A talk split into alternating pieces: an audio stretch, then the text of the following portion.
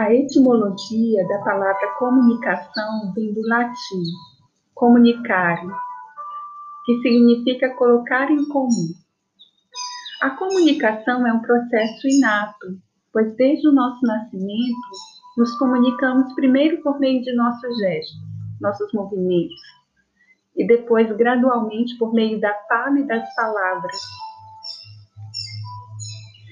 e a distorção entre a atitude e fala é bem óbvia. Deseja ter credibilidade?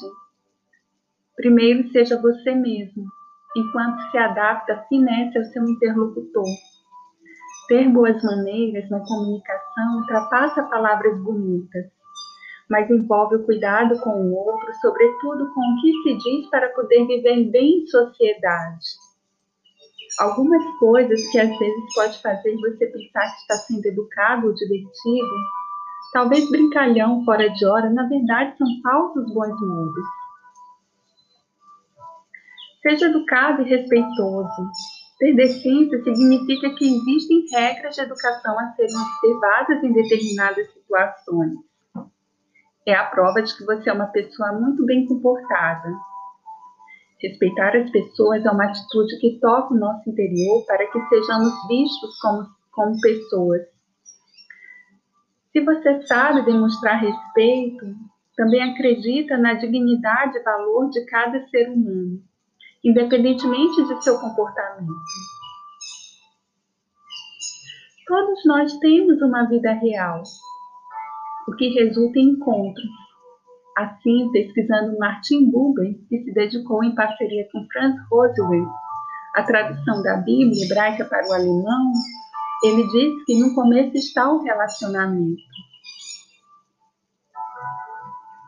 Isso quer dizer que o princípio do ser humano é, em essência, o homo-diálogo, que somos incapazes de nos realizar sem comungar com a humanidade, com a criação e com o Criador pois o amor à humanidade conduz ao amor a Deus e vice-versa. A presença divina participa de cada encontro autêntico entre os homens e habita aqueles que estabelecem o verdadeiro diálogo, como bem contextualizado por ele. O celeste e o terrestre estão ligados um ao outro. A palavra de quem deseja falar com os homens sem falar com Deus não se cumpre. Mas a palavra de quem deseja falar com Deus sem falar com os homens se perde. O diálogo é baseado na reciprocidade e na responsabilidade. A responsabilidade existe apenas onde há uma resposta real à voz humana. No Talmud de tradição judaica, encontramos regras de boa educação para que haja reciprocidade dar um sorriso para a abertura de uma boa comunicação, cumprimentar as pessoas, não falar gritando e se dirigir ao próximo com gentileza. Saber se expressar corretamente é saber principalmente manter a simplicidade, sem palavras ofensivas, sujas ou gírias. Se você quer se expressar, tenha um domínio perfeito da gramática e da fala. O segredo para conseguir isso Leia livros clássicos que irão lhe revelar tudo o que você precisa saber sobre comportamento, e principalmente a Bíblia. Já quanto ao de autoajuda, abandone rapidamente, pois só trazem fórmulas prontas que no final irão trazer tédio para uma vida vazia. Assim você poderá se cultivar sendo curioso e atento a uma boa leitura, tornando-se uma pessoa sábia. A empatia está no cerne da boa comunicação. Se você é atenta ao que o outro fala de forma profunda e desinteressada, sem tentar causar influência na conversa, significa estar totalmente presente.